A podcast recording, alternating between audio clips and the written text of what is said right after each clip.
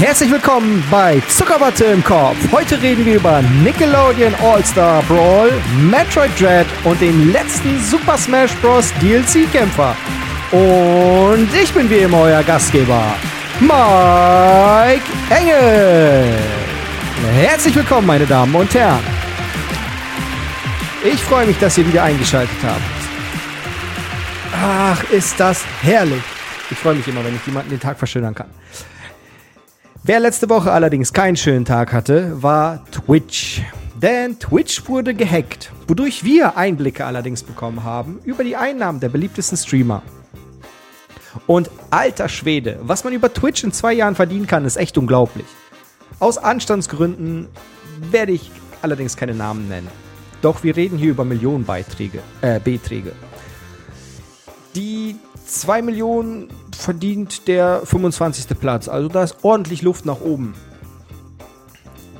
Und der höchste ausgezahlte Betrag von, also in dem Zeitraum von 2019 bis 2021, ist tatsächlich 9.626.712 Dollar und 16 Cent.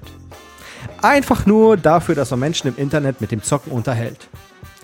Nebenbei könnt ihr mir auch auf Twitch folgen. Heiße da Mike Engel 7. Buchstabiere das eben. M-A-I-K-E-N-G-E-L 7. Nochmal. M-A-I-K-E-N-G-E-L 7. An dieser Stelle möchte ich übrigens auch meine Eltern grüßen. Vielleicht hättet ihr mich doch damals ein bisschen länger zocken lassen sollen. Und allein die anderen, die meinen, mit Zocken kannst du kein Geld verdienen, macht doch lieber was Vernünftiges. Ich glaube, dieser Leak zeigt ganz genau, dass man mit, äh, damit definitiv Geld verdienen kann. Wenn wir schon mal übers Zocken reden, sollten wir dabei nicht die Umwelt außer Acht lassen. Denn ich habe ein TikTok-Video gesehen und das hat mir etwas sehr Interessantes gezeigt. Das hat mir gezeigt, dass ich mich auf jeden Fall schon sehr lange für die Umwelt einsetze. Denn in dem Video wurden Konsolen miteinander verglichen. Zwei ganz bekannte Konsolen. Also, erstmal vorab. Das Video ist von CO2-Free-App. So heißen die bei TikTok. Und dort wurden die PlayStation 4 und die Xbox One hinsichtlich CO2-Ausstoß miteinander verglichen. Und was soll ich sagen? Die PlayStation 4 verbraucht gerade einmal 47 äh, Gramm CO2 pro Stunde. Unser und hat somit den geringeren Ausstoß als die Xbox One. Diese verbraucht nämlich 56 Gramm CO2 pro Stunde. Also zockt der Umwelt zur Liebe PlayStation 4 und werde zu einem besseren Menschen. Und weiter geht's mit der nächsten Konsole. Denn die Nintendo Switch ist endlich erhältlich. Oder vielleicht auch nicht, wie für viele Leute aktuell der Stand ist. Denn viele Leute, die sich die Nintendo Switch vorbestellt haben, haben einen Tag vor Release eine enttäuschende Nachricht bekommen. Denn anscheinend kann Nintendo nicht liefern und so kommt es nicht selten vor, dass noch bis Mittwoch gewartet werden muss, bevor man in den Genuss der neuen Switch kommt. Das wäre ja nur halb so schlimm, gäbe es da nicht die ganz klugen Köpfe, die sich extra Urlaub genommen haben, um die neue Nintendo Switch OLED zu spielen. Mein Beileid an alle, die am 8.10.2021 zu Hause saßen und den Tag weinend unter der Dusche verbracht haben. Dann eine Nachricht, auf die bestimmt alle Nintendo Switch-Besitzer gewartet haben. Ich rede von keinem anderen Spiel als Lego Marvel Super Heroes. Das ist nämlich am 7.10. auch endlich auf der Nintendo Switch erschienen. Und endlich können wir das Spiel nochmal durchspielen. Aber Lego wäre ja nicht Lego, wenn sie dafür nicht noch etwas Besonderes mit reinbringen würden. Oder? Denn zu dem neuen Spiel kommen drei DLC-Pakete, die es so auch schon auf den anderen Konsolen gab. Was soll ich dazu sagen? Es gibt halt nichts Neues an dem Spiel. Aber für die Lego-Fans sicher ein Spiel, das sich lohnen wird, aber so langsam wird es einfach nur noch lächerlich mit den Remakes auf der Nintendo Switch. Und zu guter Letzt der letzte DLC-Fighter von Super Smash Bros. Ultimate wurde vorgestellt. Und was jetzt kommt, tut mir fast schon ein wenig leid. Denn der letzte Charakter ist nicht Waluigi. Ah. Ein großer, großes Oh an euch. Vielleicht bekommt er irgendwann mal die Chance. Wenn er dann vorher mal ein eigenes Spiel bekommt und Nintendo ihn dann endlich mal als Videospielcharakter anerkennt. Aber über den richtigen DLC-Charakter reden wir gleich noch. Aber was für ein Tag ist heute eigentlich? Ich meine, wir haben. Ja, heute ist Tag des Schauspiels. Der perfekte Tag, um ein, auf ein Spiel zurückzublicken, das nur ein Theaterstück war. Die Rede ist von Super Mario Bros. 3. Was viele Fans schon lange vermutet haben, wurde zum 30. Jubiläum von Super Mario von Miyamoto damals mit einem eindeutigen Ja bestätigt. Ich habe mir da noch nie so wirklich den Kopf drüber zerbrochen. Doch wenn man sich das Spiel mal genauer anschaut, fallen schon ein paar Dinge auf, die an ein Theaterstück erinnern. Der Schatten der Büsche, Schrauben und Stangen an den Plattformen und der Vorhang am Anfang. Aber Moment, bedeutet das etwa, dass die Entführung von Peach auch eine Show ist? Jetzt habe ich doch einige Fragen. Wenn das alles nur ein Theaterstück ist, sind Mario und Peach dann überhaupt ein Paar? Ist Luigi wirklich der Bruder von Mario? Und ist Bowser wirklich böse? Wenn das ganze Leben von Mario nur ein Theaterstück ist, was macht der gute Klempner dann im echten Leben? Wie sieht sein echtes Leben aus? Hat Mario vielleicht eine Familie? Och, danke Miyamoto. Vielleicht erzählst du uns ja beim 50-jährigen Super Mario Jubiläum die Wahrheit über Mario. Jetzt kommen wir mal zu einem Spiel, das auch erst vor kurzem erschienen ist. Die Rede ist von Nickelodeon All-Star Brawl. Und falls es dir nicht aufgefallen ist, dass das Spiel endlich verfügbar ist, dann liegt das wahrscheinlich daran, dass du dir die Nintendo Direct über den letzten Super Smash Bros. DLC Charakter angeschaut hast. Und ich muss sagen, ich fand diesen Move von Sakurai einfach so witzig einfach am Release Day von Nickelodeon All-Star Brawl den letzten DLC-Charakter vorstellen. Das war mal ein richtig witziger Schachzug. Der Nickelodeon All-Star Brawl hat verdächtig viel Ähnlichkeit mit Super Smash Bros. Es gibt viele bekannte Charaktere aus der Nickelodeon-Welt. Es ist ein Kampfspiel. Tut mir einfach nach der Folge einmal einen Gefallen und schaut euch das Gameplay zu diesem Video an. Es sieht so krass aus wie Super Smash Bros. Und genau wie Super Smash Bros. hat es seinen ganz eigenen Waluigi, nämlich Thaddeus.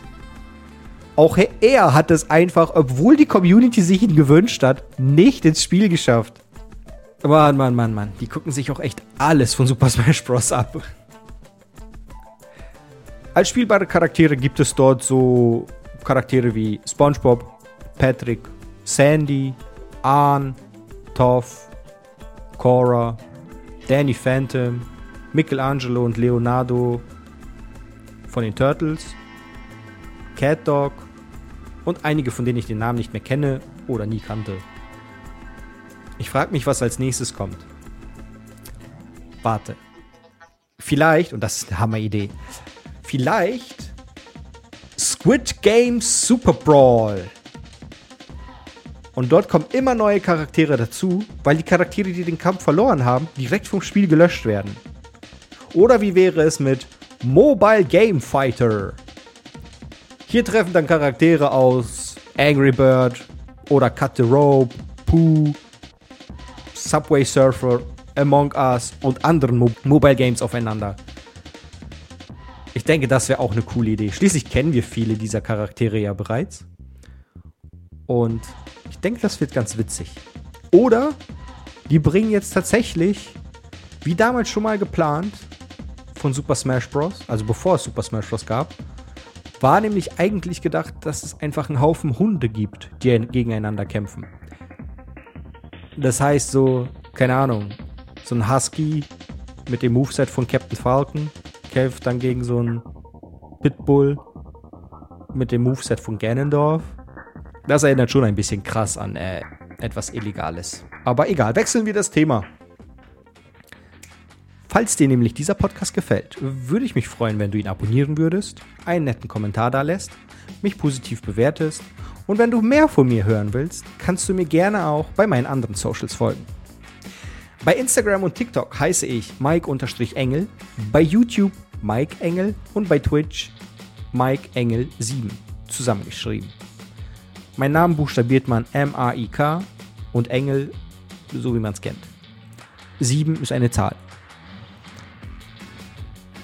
Also, ich würde mich freuen über jeden Einzelnen, der mir folgt und mich unterstützt. Gerade bei Twitch, da bin ich eigentlich so gut wie jeden Tag live. So, nach der Eigenwerbung kommen wir doch einmal zur etwas, was dir sicher gefallen wird. Denn Metroid Dread wurde am 8.10.2021 endlich veröffentlicht. Die Handlung von Metroid Dread spielt nach Metroid Fusion, was bedeutet, dass Samus nach dem Kampf gegen den X-Parasiten immer noch Metroid-DNS in sich trägt. Deshalb wird sie auch von der Galaktischen Föderation auf den Planeten ZDR geschickt. Denn dort wurde wohl auch ein X-Parasit entdeckt oder so.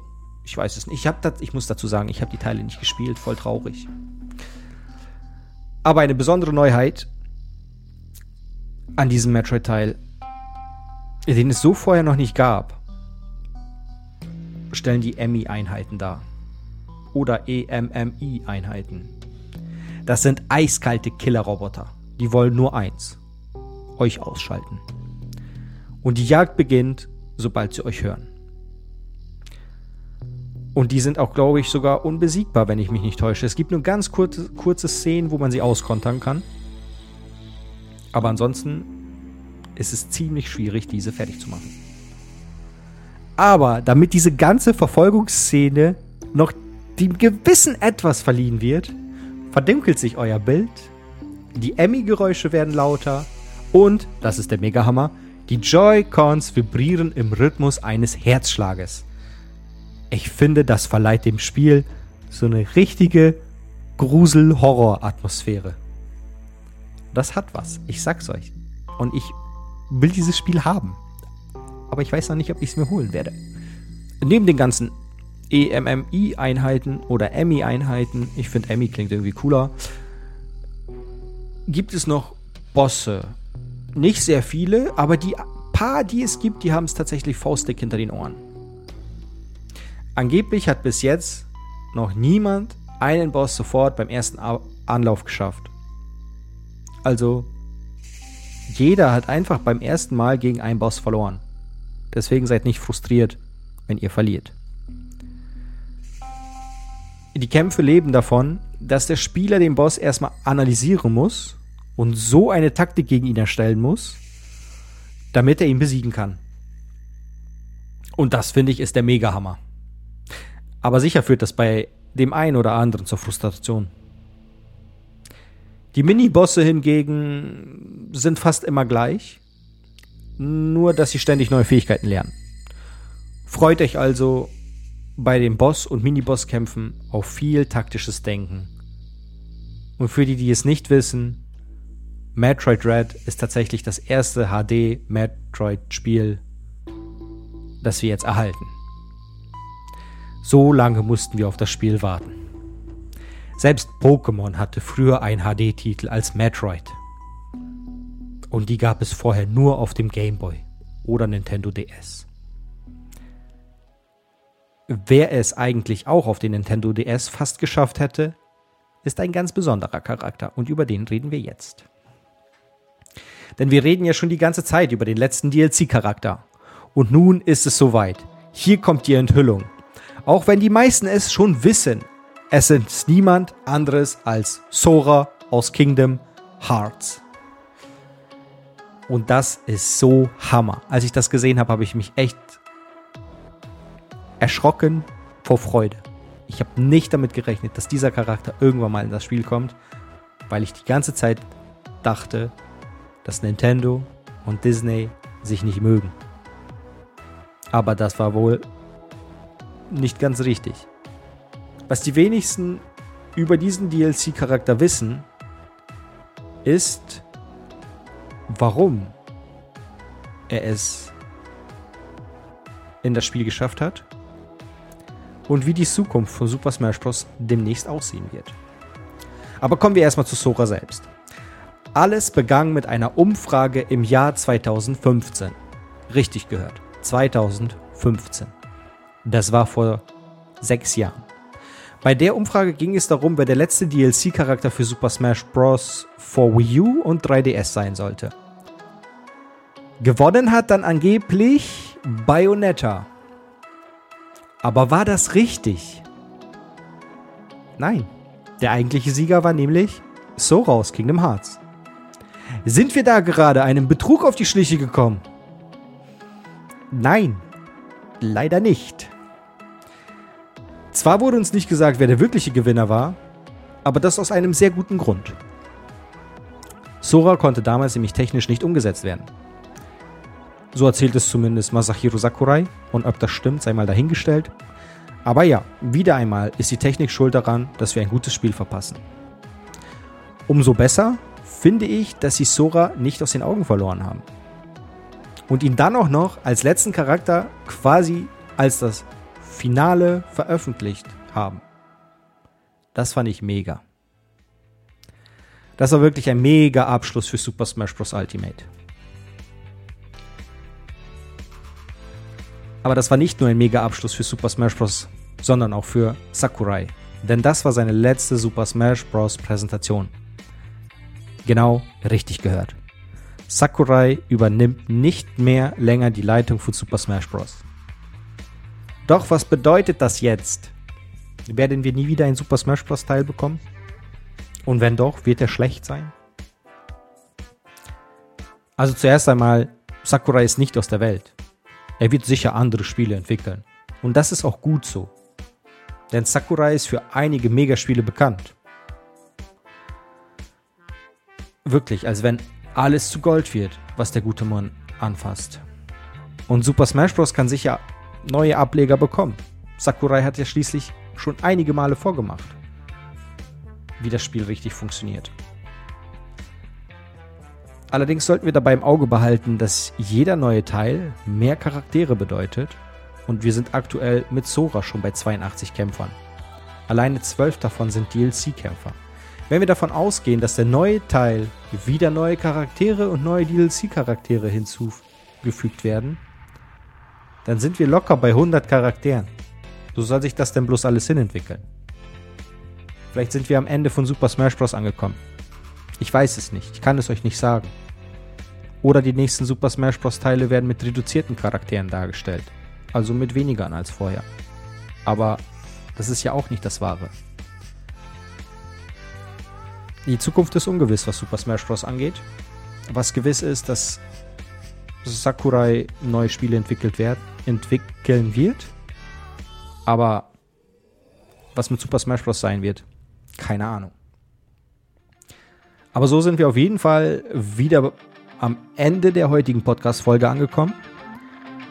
Wie schon vorhin gesagt, wenn du mir folgen möchtest, dann kannst du das gerne auf Instagram und TikTok unter dem Namen Mike-Engel, auf Twitch unter Mike Engel 7, alles zusammengeschrieben. Und gerne kannst du auch diesen Podcast überall, wo du ihn findest, abonnieren. Darüber würde ich mich auf jeden Fall freuen. Und wir hören uns nächste Woche mit richtig gutem Gaming-Content.